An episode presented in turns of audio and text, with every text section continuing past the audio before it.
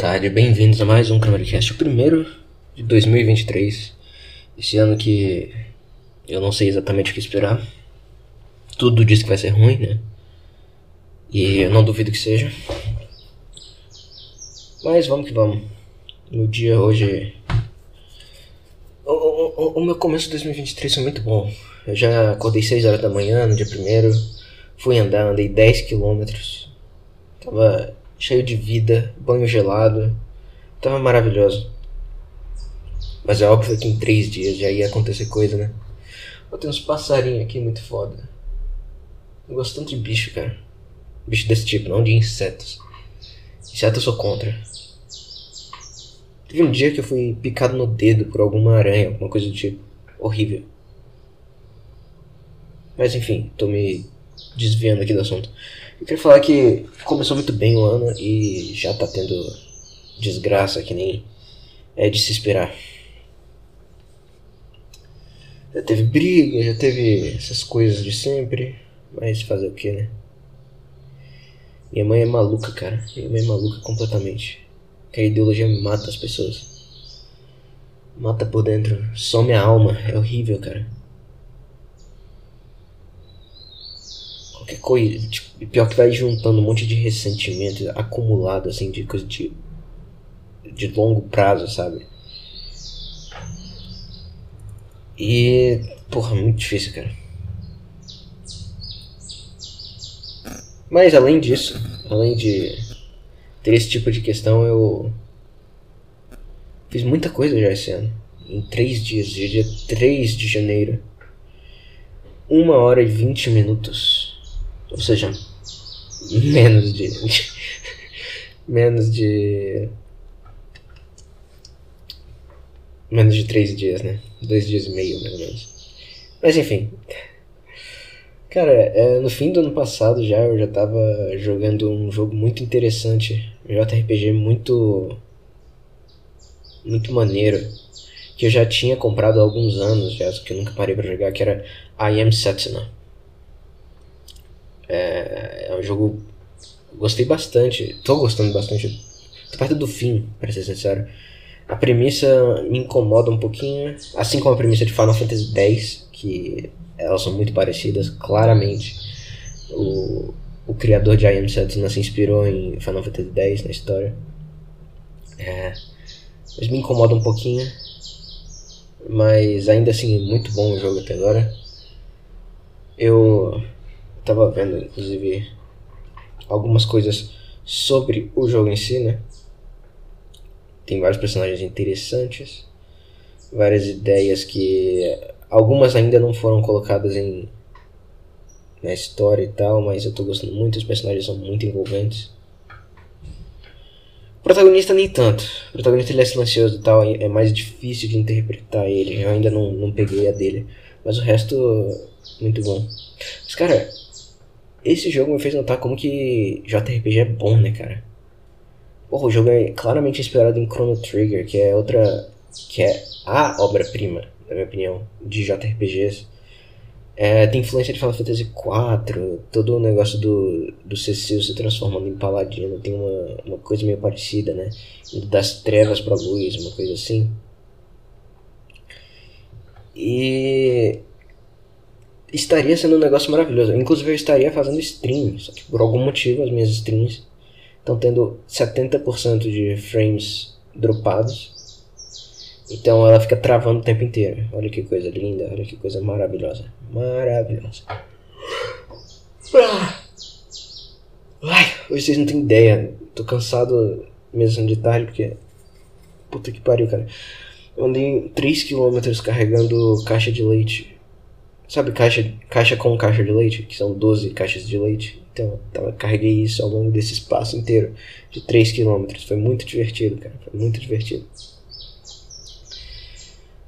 Mas enfim, deixa eu voltar pro negócio da live. Aí um dia tava dando esses frames aí dropados pra caralho. Um dia foi normal, outro dia teve esse problema. E em outro dia simplesmente minha internet morreu. Eu até fiz vários testes de velocidade e tal, todos eles estavam falando que era 0,25 Mbps minha velocidade. de, de, de download, né? Nem upload. Upload estava um pouquinho pior. Tava tipo 0,20, uma coisa assim. Eu fui fazendo isso aí e. Porra, é. Tem alguma coisa errada. Aí óbvio que teve problema com a conta lá. Ah. Ai, perdão. Ai. Não tava bocejando até ligar o microfone aqui. Ligar o FFmpeg. Mas enfim. É... Foi uma saga terrível, cara, pra ir na Claro, resolver isso. Eu tive que lidar mais com a minha mãe ainda. Muito difícil, cara. Muito difícil. Tudo é muito difícil. E. Uma coisa que eu não comentei no último episódio, né? Mas foi a. Foi a entrevista do Dylan que ele deu pro Wall Street Journal. Na verdade foram duas entrevistas. Uma foi meio que QA, né? E outra foi uma entrevista, entrevista mesmo. Aí eu queria dar uma lida porque. Bom. Vai que eu descubro alguma coisa interessante. Eu já li ela, na verdade, mas talvez falando sobre abertamente algo mais sujo. Em seus 81 anos, Bob Dylan aparentemente viveu 100 vidas diferentes. Ele conquistou o mundo nos anos 60 como um cantor-compositor que, de, que desafiou a convenção indo vender, eventualmente vendendo milhões de álbuns.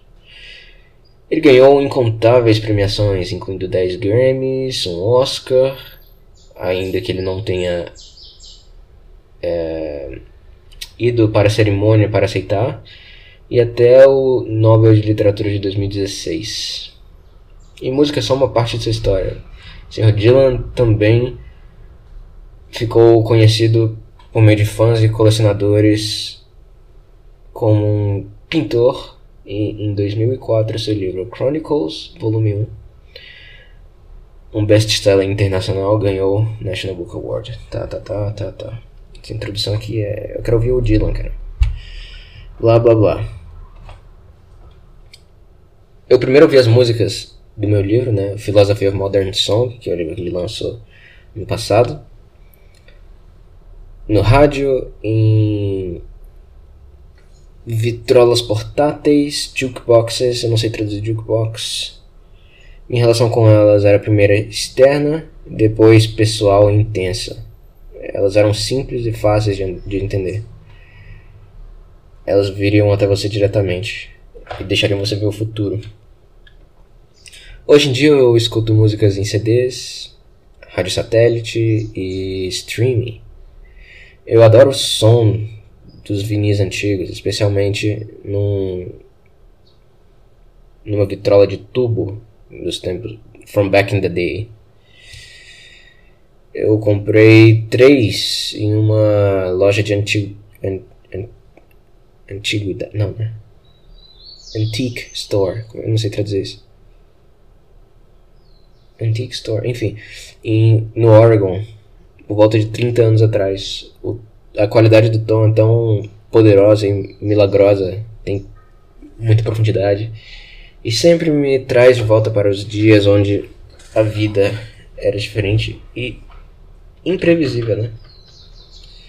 Bom que ele fala imprevisível, como se hoje em dia fosse previsível. E de fato é, né? Tudo algoritmo hoje em dia. Eu descubro novas músicas principalmente por acidente, sorte se eu for procurar alguma coisa, geralmente não encontro. Na verdade, eu nunca encontro. Eu esbarro nas coisas intuitivamente quando não estou procurando. Mais provavelmente quando não estou procurando por nada. Performers e escritores recomendam coisas para mim. Outros eu só acordo e estão lá. Streaming fez a música ficar suave e sem dor. Tudo é fácil demais. Pengas. Pengas não é sem dor. Pengas é.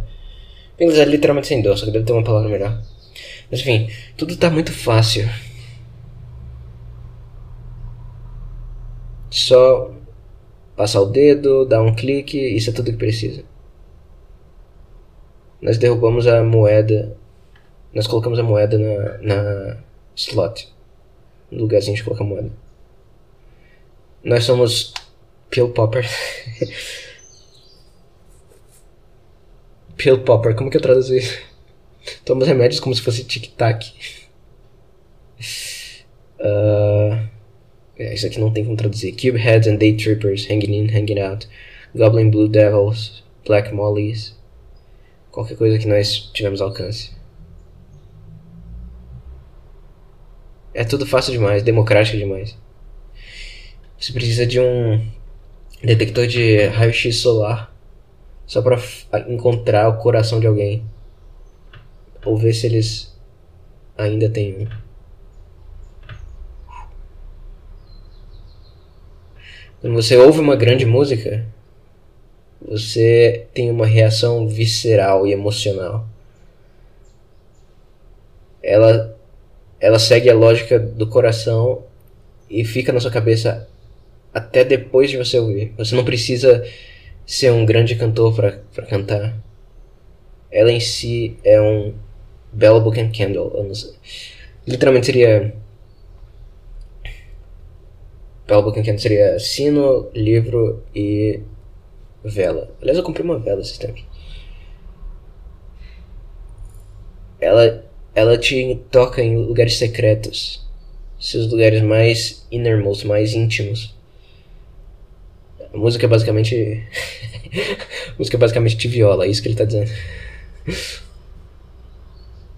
I can't listen. Eu tô pulando algumas coisas, tá? I can't listen to music. Não posso ouvir música de forma passiva. Estou sempre procurando o que é especial ou não sobre uma música e procurando por inspiração em fragmentos, acordes riffs, até mesmo letras. Technology, tecnologia é como sorcery, é como feitiçaria. It's a magic show, conjures up spirits. Take down the yeah. Faz login, faz logout. Carregue e baixe. Estamos todos wired up com fios, ligados a fios. Criatividade é algo engraçado. Quando nós estamos inventando, nós estamos mais vulneráveis do que jamais estaremos. Isso aqui é interessante. Eu tava pensando em criatividade também por outros motivos que depois eu vou mencionar nesse episódio, se eu lembrar. Não, eu vou lembrar sim, certeza. Eu acabei de ver o negócio.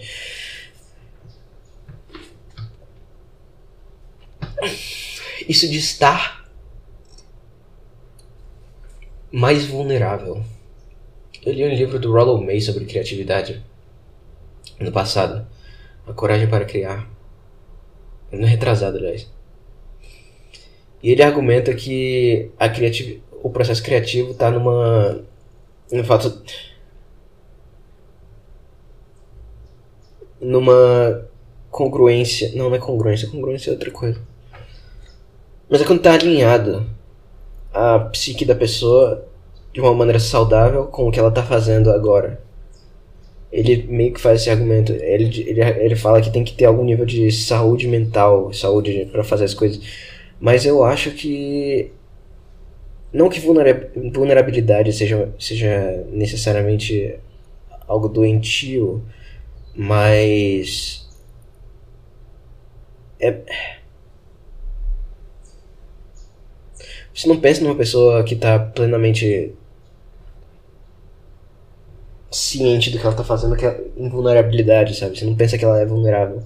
E o Dylan tá falando aqui que é no processo de inventar, de criar, é uma coisa é um processo vulnerável, né? Como ele domina significa nada. Aqui de novo ele falando.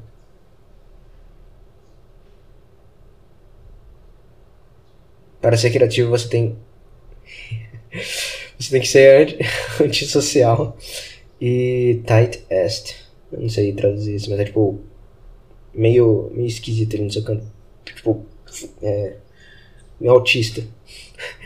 Não necessariamente violento e feio, só. Unfriendly, só. Não amigo e distraído.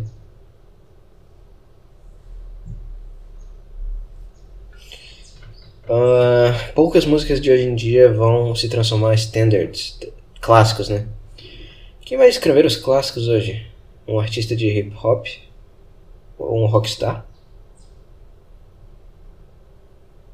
Isso é música do establishment. É easy listening. Só parodia a vida real. O clássico está em outro nível. É um modelo para outras músicas. É uma em mil. Acho que é uma em muito mais de mil, mas tudo bem.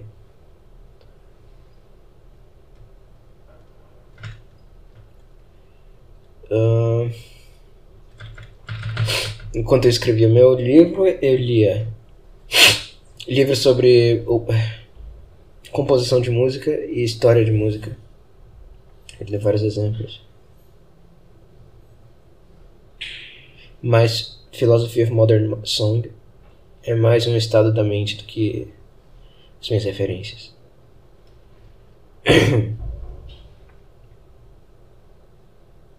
Tecnologia não me ajuda a relaxar.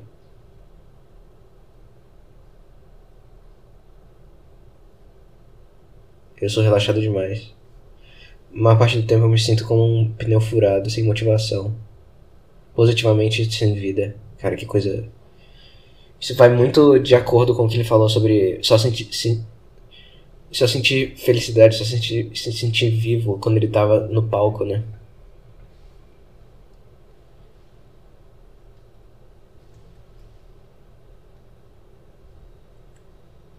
Para ficar fisicamente ativo, eu, eu luto. Boxe. Cara, imagina um velho de 82 anos, o Dylan. Ele tem 1,70m de altura. Boxeando, cara. Isso é muito foda. É parte da minha vida, ele tá falando aqui.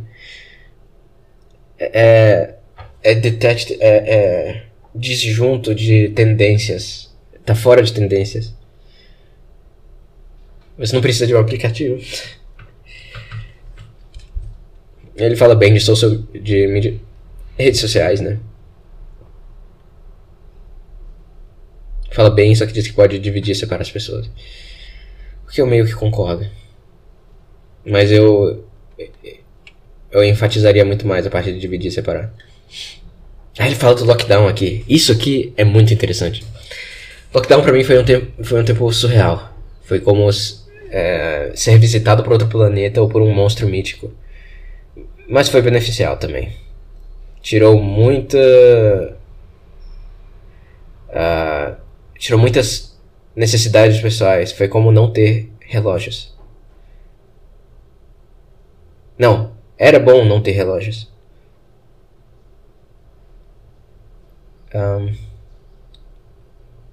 I changed the door panels on the old 56 Chevy. Eu pintei, eu fiz umas paradas aí, eu escrevi uma música chamada You Don't Say. Eu ouvi, é, eu ouvi gravações da Peggy Lee. Eu reli Rhyme of the Ancient Mariner algumas vezes. Que história maravilhosa. E aqui, a coisa que validou meus dois últimos anos inteiros.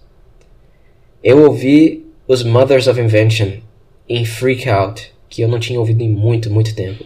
Frank Zappa estava anos-luz à frente de seu tempo.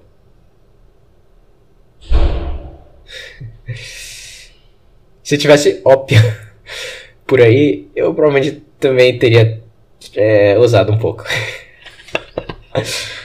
Ai, cara. Cara, mas essa frase do, dos Mothers e do Zappa, isso eu fiquei muito feliz de de verdade. Eu continuo em tour porque é a maneira perfeita de seguir anônimo e ainda ser um membro da ordem social. Você é mestre do seu destino.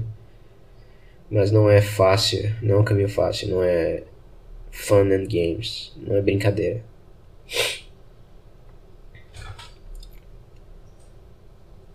Primeiro estilo de música que eu amei foi música sacra, música de igrejas.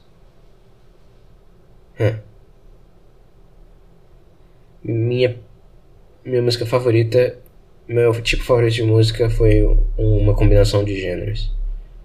Baladas lentas ou rápidas, uh, swing, hillbilly, jump blues, country blues, tudo. Doo-wop. O Zappa também gostava de doo-wop, apesar de falar muito mal de doo-wop também. É... Ink Spots, Mills Brothers, Lowland Ballads, Bill Monroe, Bluegrass, Boogie Woogie, Boogie Woogie bom. Historiadores da música diriam que quando você mistura tudo é chamado de rock and roll. Eu acho que esse seria o meu gênero favorito.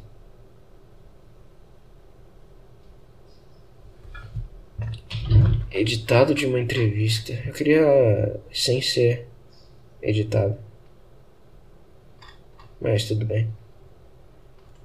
Mas teve outra interessante também. É isso aqui só.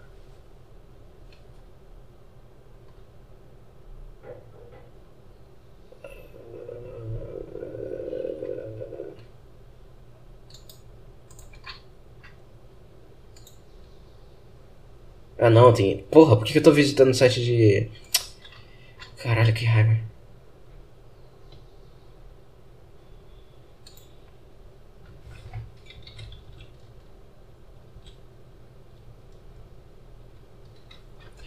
Aqui a entrevista inteira, caralho, eu não tinha lido isso ainda. Eu não vou ler aqui no, no na gravação, mas. Hum.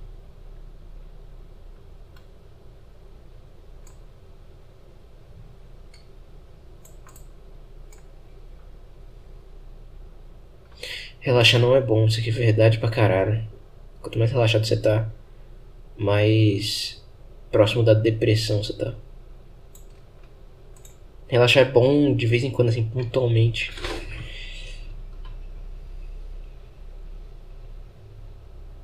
I'm a religious person. I read the scriptures a lot, meditate and pray, light candles in church. Caralho. Como que o cara corta isso? Como que o cara corta isso? Se fuder, cara. Ainda bem que existe o site oficial do Dylan. Tomar no cu. Eu vou ter que ler isso depois. Cara, essa entrevista muito interessante, cara. Muito interessante.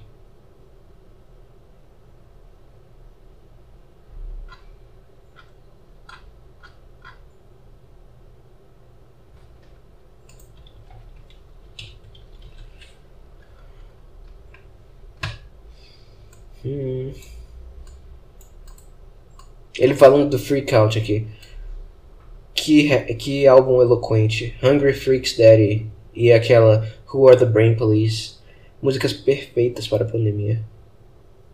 Who Are the Brain Police, eu concordo 100%. Eu sempre achei que Zappa estivesse anos luz à frente do seu tempo. Cara, que coisa maravilhosa. Que coisa maravilhosa. De qualquer forma, é muito bom, cara, você ler coisas desses grandes artistas falando. Tem um site, antigamente tinha o Zappa Forum, né, mas tinha um site maravilhoso, tem um site maravilhoso, que ele só compila a coisa do Zappa, eu não me lembro agora, o, ele tá nos, nos meus favoritos, mas eu acho que é afka.com, um negócio assim. Eu não sei porquê dessa sigla, mas ele só compila coisa do Zappa. E é muito interessante tentar entrar nesse. Na, não é na mente desses caras, mas é ver eles falando pra ver como eles pensam. É muito bom isso, cara. É muito bom.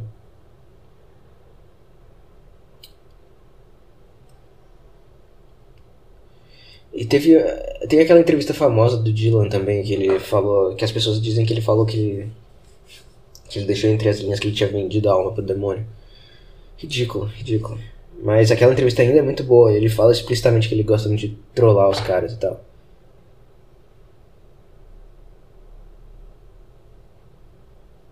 Que ele não deve a verdade a nenhum jornalista, ele só deve a verdade a si mesmo e a Deus. É... Eu tinha alguma coisa para falar. E eu sei que tem a ver com o que eu tava fazendo agora há pouco, porque eu mencionei, só que eu não lembro o que especificamente que era. Mas eu tava assistindo Amy, o documentário de 2015 sobre Amy Winehouse. Porque eu não cito tanto aqui, mas a Amy Winehouse ela foi meu primeiro contato com jazz. Foi meu primeiro contato com jazz. Mais ou menos na mesma época lá do negócio do American Idol. E eu ouço muito Amy Winehouse. Eu gosto muito dela. Eu ouvia muito mais no passado, óbvio, mas eu ainda ouço ela. Inclusive, Frank é um dos meus álbuns favoritos dos anos 2000. Eu não gosto tanto assim do Back to Black porque ele não é tão jazzy quanto o Frank, ele é muito mais pra uma pegada de soul. Mas é um álbum também muito bom. Eu acho que ela amadureceu muito enquanto é, compositora, né? Escritora de letras. E. Só que é um álbum completamente fodido da cabeça, né? Eu gosto mais do primeiro porque ele. Não é que ele seja mais positivo. Ele é mais positivo, claro. Só que. Eu acho que ele é mais criativo também. No Back to Black é, é muita desgraça. Só falando a própria desgraça, sabe? Não tem uma história. Não tem uma coisa que nem October Song, que é uma das obras-primas da Amy. Que é falando sobre um canário que ela tinha. Seja uma coisa pequena, né? Mas assim, o documentário é bom. Ele é bom. É... O que me parece que aconteceu com ela foi descaso mesmo. Eu já sabia que o pai dela era um merda. Eu tenho o livro dele, inclusive, mas eu comprei só por causa dela. Foi por causa dele. E. A mãe dela também não parece a pessoa mais por dentro do que a filha tava, né, passando. Foi, falar lá no, foi falado lá no documentário que ela tinha depressão quando ela era adolescente, com 13, 14 anos. Os pais dela divorciaram. É, ela tinha uma. Inclusive com o pai dela, ela tinha uma proximidade muito esquisita. Ela até cita na música What Is It About Man uma espécie de Freudian fate, ou seja, um destino freudiano. Isso que ela escreveu quando ela tinha 18, 19 anos. Frank é um álbum que tem letras muito interessantes. October Song apesar de ser sobre o canário, tem umas referências lindas, tem uma maneira muito bonita de descrever as coisas. Ava was the morning, now she's gone. She's reborn like Sarah Vaughan. In the sanctuary she has found birds around her sweet sound. Tipo, é, é, é muito interessante a maneira. Ela. Ela era uma gênia, isso é verdade, ela era uma gênia. Eu sempre achei que ela foi extremamente subestimada ao longo do, do tempo qualquer fórum de música vai meio que passar por cima dela e foda-se. E não fazem jus de maneira alguma. E as referências dela são referências muito incomuns para os anos 2000, os anos 90 e 2000, que são Sarah Vaughan, é, Tony Bennett, que era um ídolo dela e eventualmente ela conseguiu gravar com ele. A Dinah Washington, Big Bands, uma coisa incomum para uma para uma judia de dos anos 90, 2000, sabe, crescendo ali uma adolescente dos anos 90, 2000. Muito incomum, cara, muito, muito incomum. E, cara, ficou muito claro ali que o que faltou para ela foi apoio, sabe? Foi apoio. Ela era uma pessoa completamente cheia de problema, né? Eu falei que ela tinha depressão, ela fumava muito maconha quando ela era é, jovem adulta e é, ela foi piorando principalmente por causa do, do marido dela.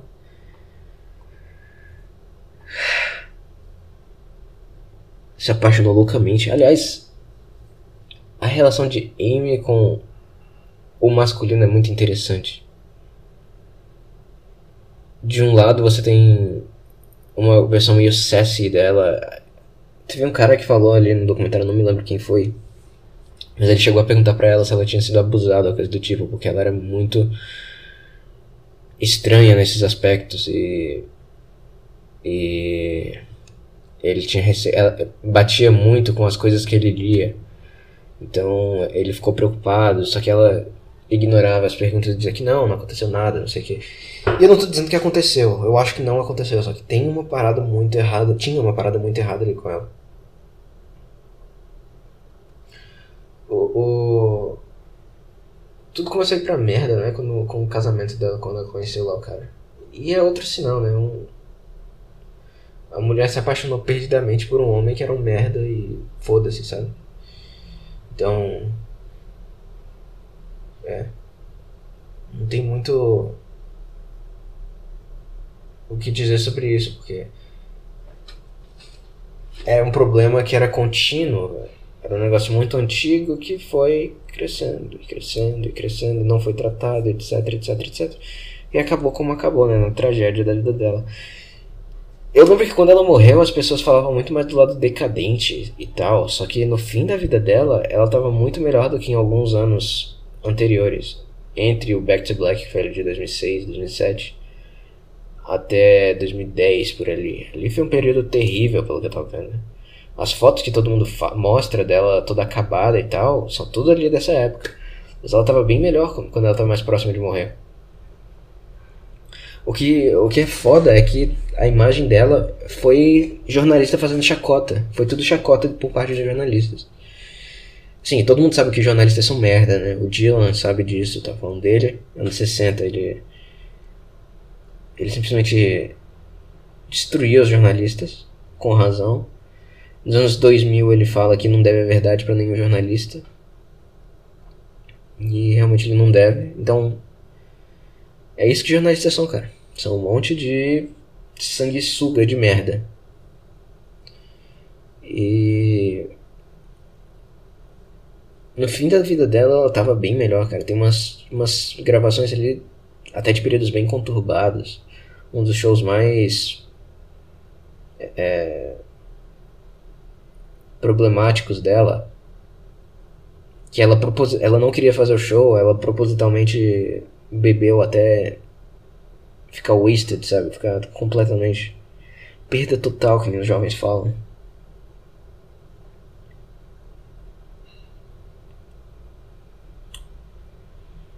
É, cara. Aquilo ali, ela tava bem, só que ela conscientemente decidiu fazer isso consigo mesma só pra não ir pro show. E adivinha só? Levaram ela de helicóptero para fazer o show. E ela tava. Ela, não, ela, ela tava até bonita, tipo, dois dias antes do show, né? Depois de chegar lá de helicóptero. Ela tava falando no celular, ligando pro pai dela. Ela chegou no lugar lá no aeroporto, sei lá, descalça, toda. Mas ela tava, tava bonita, ela tava bem. Ela não tava mal que nem nos anos anteriores.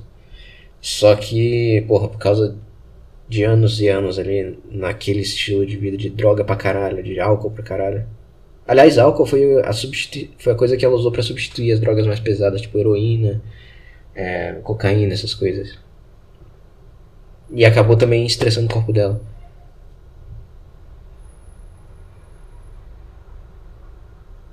E, e, o que eu mais gostei de ver, assim, na verdade, foram os primeiros anos dela, aquelas gravações antigas, anos 2000, anos 90, sabe? Tem um, tem um negócio de nostalgia nisso. Eu acho que aquilo ali foi o não é pura nostalgia, tá? Eu acho que pelo acesso dificuldade de fazer as coisas, realmente quem fazia esse tipo de gravação era mais envolvido com a coisa. Eles tinham mais alma, sabe?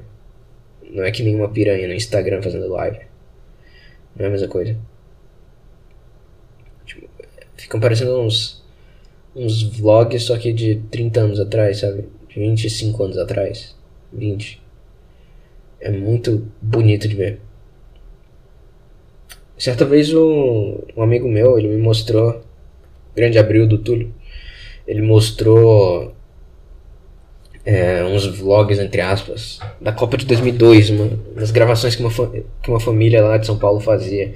Era muito interessante, é, é, era intancável o sotaque dos caras, porque era muito forte. Mas era muito interessante ver o espírito da época, ver um negócio que simplesmente não tem hoje em dia. Hoje em dia é tudo muito mais difícil, nada mais elevado de maneira leve. É como se fosse todo mundo com os paparazzis que ficavam violando a Amy, a privacidade da Amy o tempo inteiro. Isso com certeza não faz bem para as pessoas. Se a Amy tivesse feito que nem o Dave Chappelle, sabe, ido pra África, ela não iria pra África. Mas é, se ela tivesse feito alguma coisa nesse nível de de detachment, de ok, eu tenho que fazer alguma coisa, eu vou fazer alguma coisa, vamos me chamar de louca E foda-se, não tô nem aí. Vou pra, sei lá, vou pra um lugar onde ninguém tá. Só pra ficar longe de mídia e o caralho 4. Eu acho que. É, teria sido potencialmente melhor pra ela. Só ela, a família dela. O problema é que o pai dela também era outro filho da puta, né? Ele queria transformar tudo em documentário, em vídeo e às vezes ela, ela queria só. Ela tinha aquele negócio freudiano, né? Que, que até a What Is It About Man fala. Mas. É complicado, cara. Muito complicado. Família é um negócio muito complicado.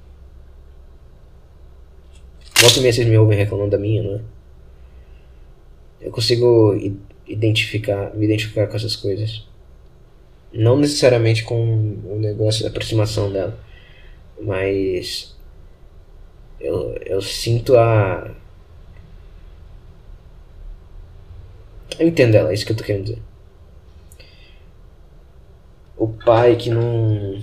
Tipo, não consegue enxergar o que ela tá. o ponto de vista dela, coisa do tipo. É, isso é muito só que no caso dele era puramente dinheiro mesmo. Ele só queria. Tava toda hora pensando em. em, em turnê, em gravar, não sei o que. Isso é uma merda também. Aquele cara. Na minha opinião, ele não seria exagero dizer que ele foi um dos responsáveis pela morte dela. Rehab fala, né? My daddy said I'm fine. Naquela época ela já não tava bem. E é meio irônico que a, o grande sucesso dela, que foi Rehab, tivesse sido sobre uma sobre o que era, né? E nem foi o pior período dela. Só foi um dos períodos ruins. E parece que quando ela estava perto de morrer, ela estava querendo se voltar pro jazz de novo. Sair da pegada mais soul do Back to Black. Ir pra uma coisa mais jazzy. Tanto que ela gravou com Tony Bennett, que aliás elogiou ela pra caralho no documentário. Ih, caralho. Olha esse. Ah, notificação aqui.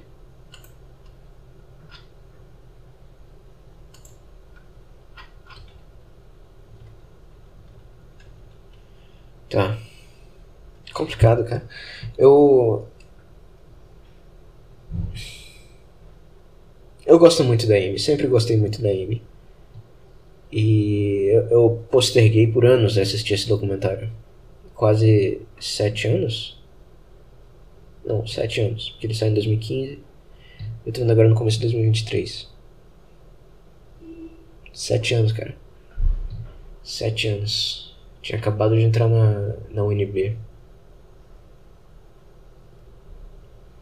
O tempo voa, né, cara? O tempo voa. É tudo rápido demais. O Norm MacDonald tem uma. Tem uma frase assim no, no livro dele. Só que. Que é meio clichê, só que dentro de um contexto muito interessante. É um clichê por um bom motivo, né? Não, pode, não tem como tantas pessoas diferentes chegarem na mesma conclusão. Por acaso, né?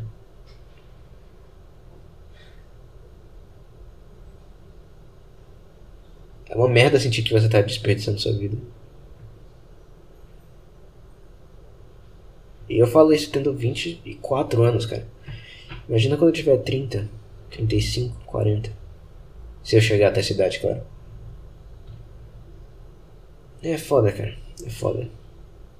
Mas meu foco hoje em dia é só tentar não não me tornar uma pessoa amarga no futuro. É literalmente meu único foco.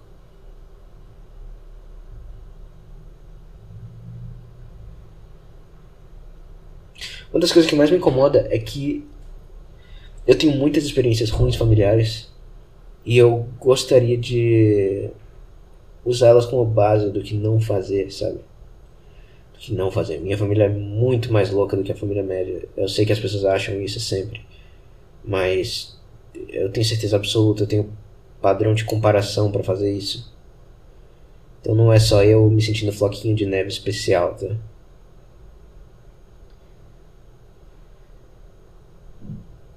Mas eu simplesmente não me vejo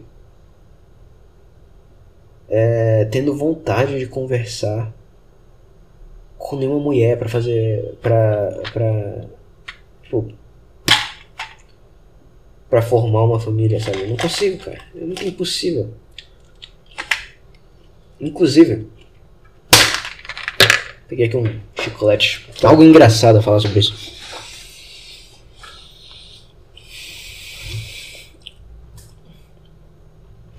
Eu falei com o Nigueira algumas semanas atrás sobre simplesmente não existir mulher com alma. Na verdade não foi nem sobre isso, foi sobre. Foi uma espécie de. não existe mulher.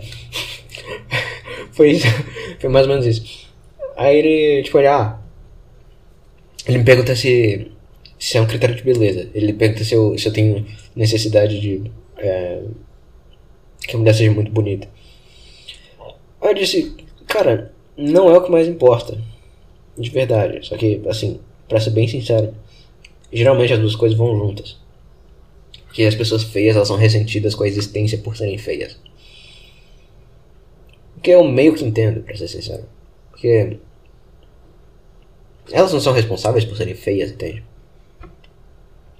Mas assim, não é o critério absoluto isso. O critério mais importante é ter alma. É, é, é conseguir enxergar alma ali dentro, conseguir conversar com uma pessoa e, e, ver que é uma pessoa de verdade, uma pessoa interessante, uma pessoa.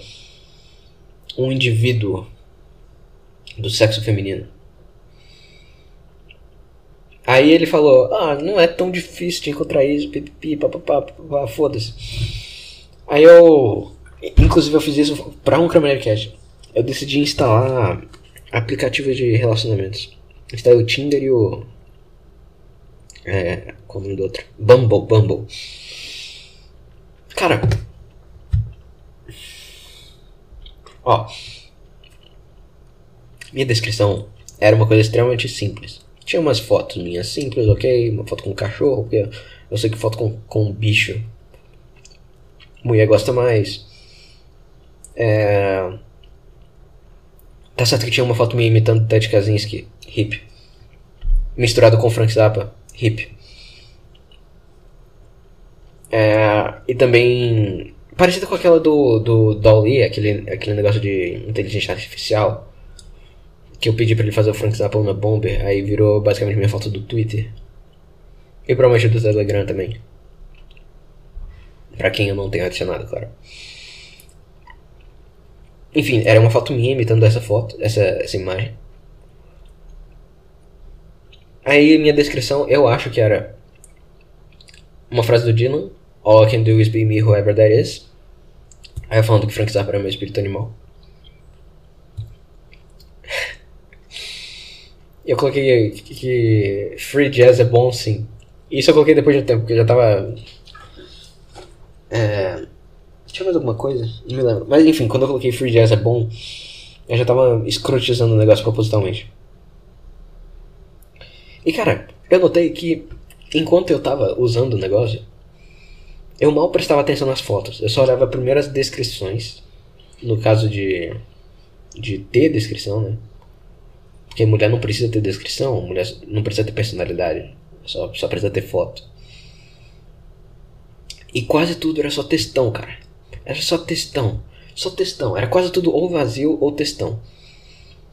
E honestamente eu prefiro vazio a textão. Cara, mulher falando de Bolsonaro, cara. O maluco já perdeu, já perdeu tem meses. Ainda tá na cabeça dessa gente. E eu aposto que vai estar na cabeça dessa gente no futuro ainda. Nos quatro últimos eu tenho certeza absoluta que o Tinder tava lotado de guria falando de Bolsonaro na descrição. Simplesmente não dá, cara. É, primeiro, isso aí já me irritava pra caralho. Porque, puta que pariu, cara. Aí, ok. É, qual que era outra comum? Era. É, ah! Tipo, carioca perdido em Brasília. Capixaba perdido em Brasília. Gaúcha perdido em Brasília. Cara, é sempre uma porra de uma frase pronta, cara. Eu odeio completamente frase pronta. Ou você coloca uma citação, ou você escreve igual gente, porra. Não dá. É, é, e tinha outras também, era tipo. É, não procuro. Não procuro. Não, não procuro nada sério. Só um marido, só um namorado. Sabe? Tipo. Cara. Toda vez que eu via uma frase pronta dessas, eu tinha vontade de. De assim. Colocar um, um. Fazer que nem um gancho com a minha mão com o dedo médio, assim, colocar de cada lado da minha boca e abrir até rasgar e ficar todas minha, minhas vísceras para fora, cara. Tipo, como que alguém consegue ser assim, cara? Eu não entendo. Eu não entendo. Cara, até as fotos eram parecidas. Até as fotos eram parecidas. E eu aposto. Aliás, eu já ouvi alguém falando isso. Tenho certeza que os santinhos, os panfletos de prostitutas nos anos 2000 eram muito mais, muito mais modestos do que a foto média do Tinder, cara. Tenho certeza absoluta. Cara, eu, eu, eu, ficava lembrando na hora, tipo, na experiência inteira, do, do Bill Burr desafiando a Nia a, a, a tentar have a game, né? E, e, tipo, é. Ele disse pra Nia, ah, tenta flertar aí comigo. Vê se você consegue. E a Nia não conseguiu. Ela congelou. Mulher não precisa ter o um jogo, entendeu? Então elas não têm o menor incentivo para ter personalidade, cara. Mulher não precisa ter personalidade. E isso me irrita profundamente. Ah, eu tenho esse negócio de astrologia também. Simplesmente intancável, cara. Não dá, cara. Astrologia é um negócio que foi completamente destruído. Destruíram completamente a astrologia. Não. O negócio é estudar astrologia pra. pra. pra refutar pirâmide. Cara, eu não sou muito criterioso. Não é possível. Não é possível. Eu, eu, eu não sou uma pessoa particularmente bonita, cara. Eu sei lá, eu devo estar nos 5 barra 10. 5.5 barra 10. 6 no máximo. Mas assim. Não dá, cara. Não dá? Não dá? Não dá? Impossível.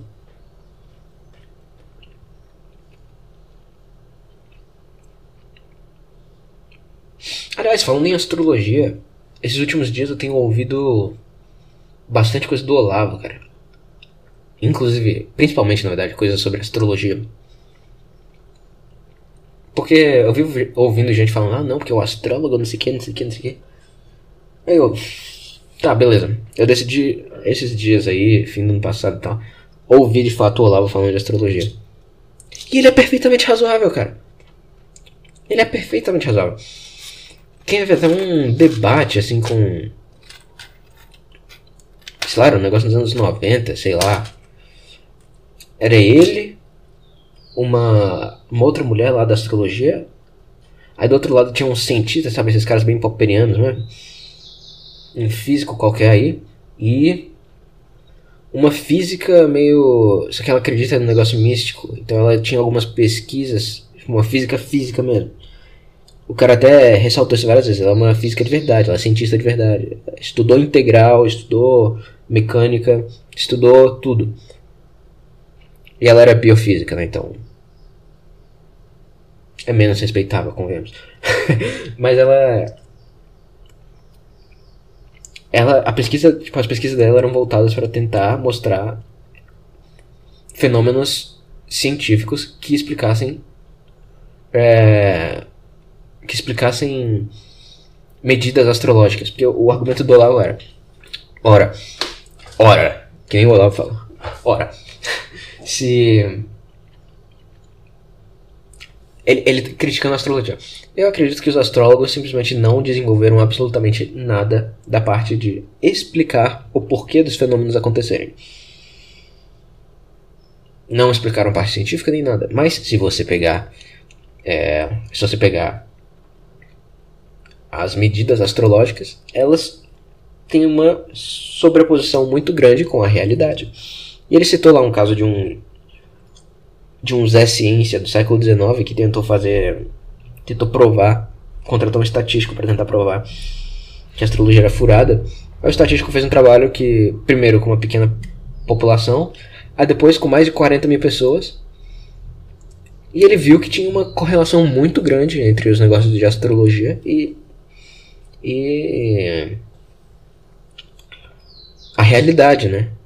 Ele citou isso lá, citou. Eu não vou lembrar o nome do cara, foda-se também, eu não, não. Eu não questiono a honestidade das pessoas quando elas falam essas coisas. E. Assim. Ele fez argumentos perfeitamente razoáveis o físico que tava lá, ele. ele só, o que basicamente ele fez foi criar um monte de espantalho e desmontar os próprios espantalhos, foi isso. Mas tem que ter alguma coisa aí. Astrologia, alquimia, tudo isso era. Era ciência no século XVII.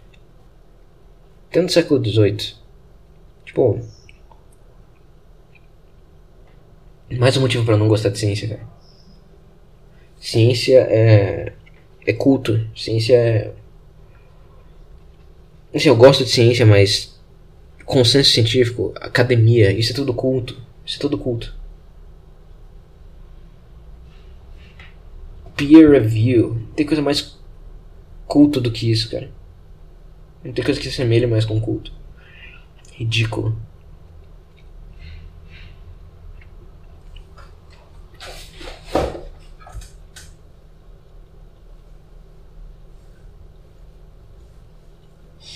E. Também tem uma coisa que eu queria falar, que era. Eu vi um, um centro religioso aí chamado não sei que Dom Bosco.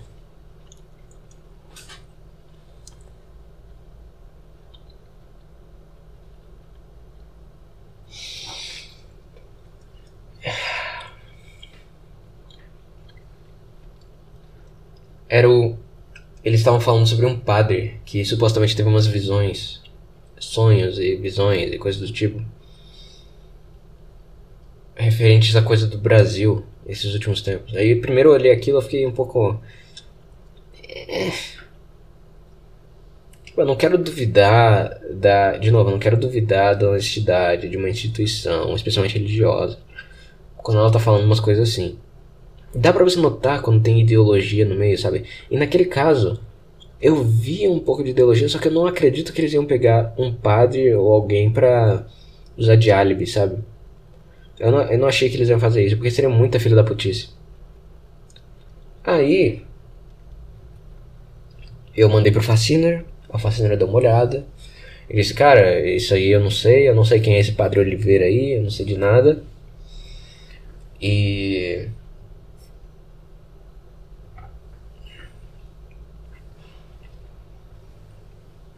Mas eventualmente ele mandou uns vídeos ali que eram mais antigos falando sobre essas profecias. Aí teve um vídeo muito interessante de fevereiro de 2022 que já estava falando dos sonhos desse padre. E um dos sonhos desse padre era que o Bento XVI ia morrer, como ele morreu no dia 31, né? Eu não cheguei a mencionar isso, mas foi mais uma morte de 2022, uma morte pesada. Papa Emérito, Bento 21, ou Bento 16. E. Os caras estavam discutindo em fevereiro isso. Sonhos que o tal padre teve antes. Estavam discutindo sobre o fato dele ter sonhado que ao fim de um ano, ao fim de 2022, porque os sonhos desse padre tiveram realmente umas visões com números também. Então ele viu ano tal, tal coisa, ano tal, tal coisa. Só que é um negócio meio difícil de interpretar, sabe? Mas a visão da morte do, do, do Papa, ele diz que foi um negócio claro. Pelo menos na, nas descrições do padre. Aliás, esse padre, apesar dele existir, né, e estarem falando dele desde no mínimo fevereiro do, do ano passado, ele quis ser anônimo, né? Mas enfim, não importa.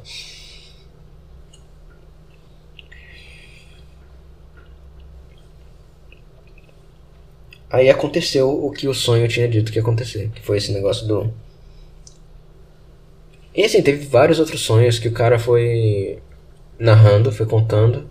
E realmente ele disse que teve certo. Teve. Ele falou 100%, né? Que teve realmente caráter profético, porque realmente essas coisas aconteceram. Ele até previu um negócio que ia acontecer em. em junho, que era uma, uma parada gay da Disney, um negócio assim. Que ele falou que tinha sido. Em 2020, ele disse que ouviu. Aquilo acontecendo, ele disse: Ah, não vai acontecer esse ano. E também não vai acontecer no próximo, vai acontecer em 2022. Aí em fevereiro de 2022, antes disso acontecer, ele disse: vai acontecer esse ano. E aconteceu de fato esse ano. Ou seja, cara, tem umas coisas muito bizarras, cara. Tem, tem gente que. Como que os caras veem o futuro em sonho, cara? Meus sonhos são só um monte de desgraça e coisa que eu só consigo ver sobre mim mesmo, sabe? Quando muito. Mas tem gente que. Cara, tem gente que vê o futuro, foda-se. Isso é fato. Tem gente que vê o futuro. Como que a ciência vai lidar com isso?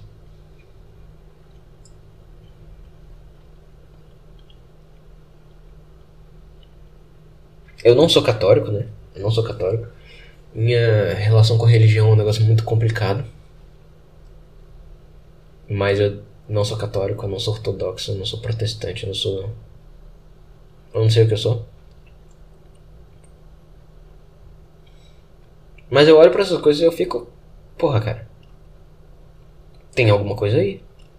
Eu não sei o que é, mas tem alguma coisa aí. Eu não quero também fazer aquelas coisas blazer de. Ah, porque minha religião é. É a natureza, é o universo. Esse tipo de coisa. Não. Eu acho que isso é. Tornar coisas sagradas profanas. Tornar profanas coisas sagradas.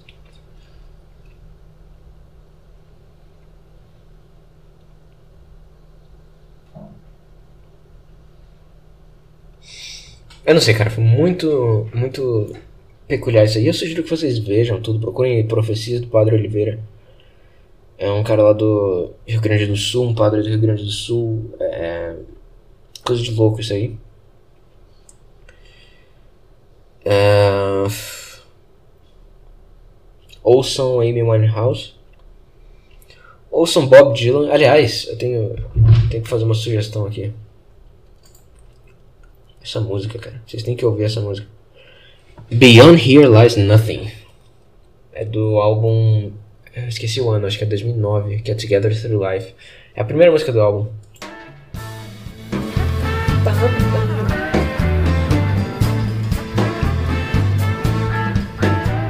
Que eu vou diminuir aqui o som. Porque eu ainda tenho coisas a falar. Provavelmente vou colocar outra música depois disso. Não sei nem se eu vou terminar o episódio agora. Mas ouçam essa música e vejam esse clipe. O clipe de Beyond Here Lies Nothing. Que é basicamente relacionamentos ideais. Pra mim, se não for assim, tá errado.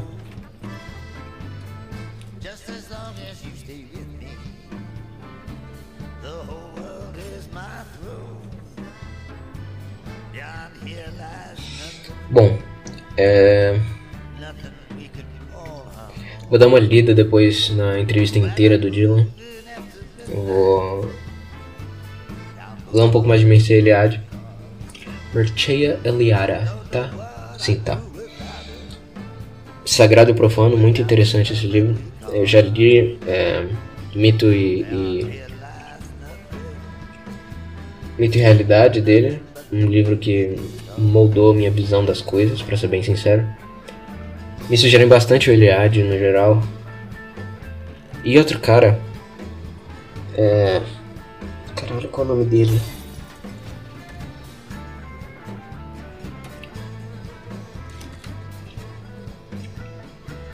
Cara, já me sugeriram tantas vezes, cara. Não.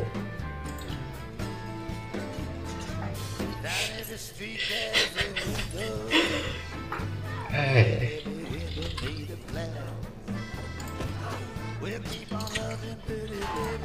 Ortega e Gasset. Isso.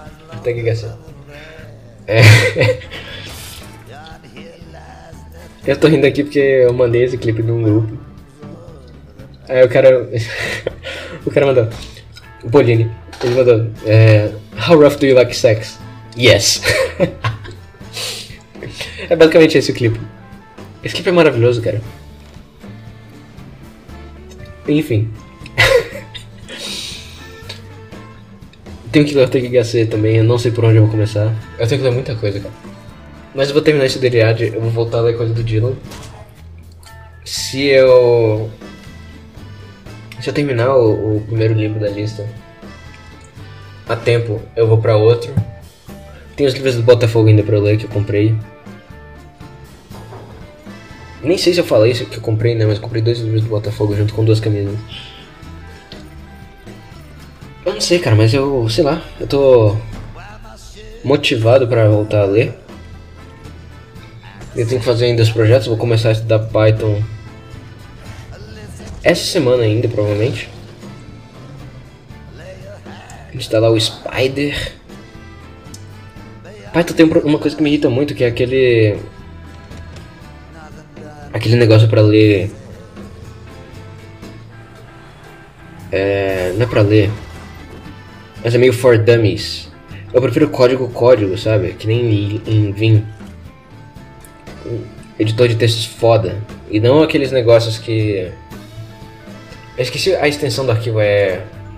É ponto .ipi... IPI... Alguma coisa.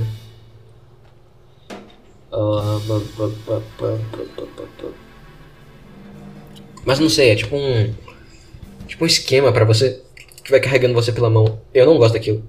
Quando tô programando, eu gosto de ver o código, sabe? De, de ver o código como um código. Eu não sei se faz sentido o que eu tô falando, mas é assim que eu gosto. Bom, é...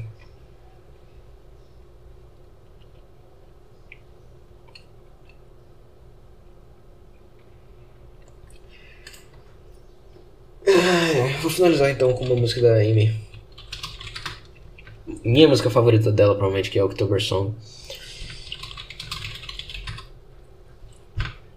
Cara, essa mulher era muito impressionante.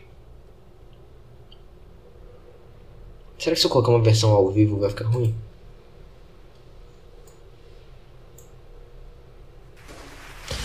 October Song, uma versão de 2004. Ela tinha 19 anos, eu acho.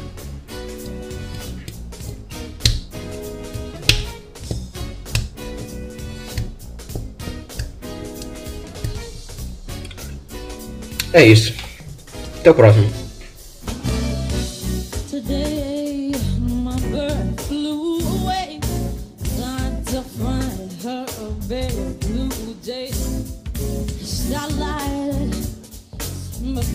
She took flight, I sung a lullaby of birdland every night. I sing a lullaby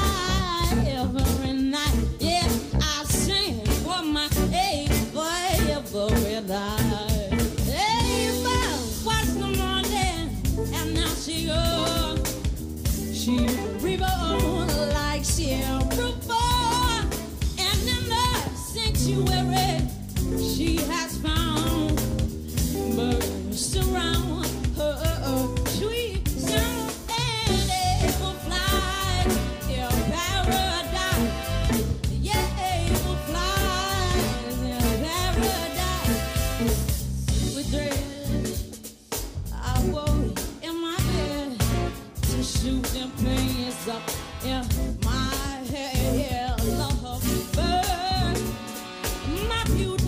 bird.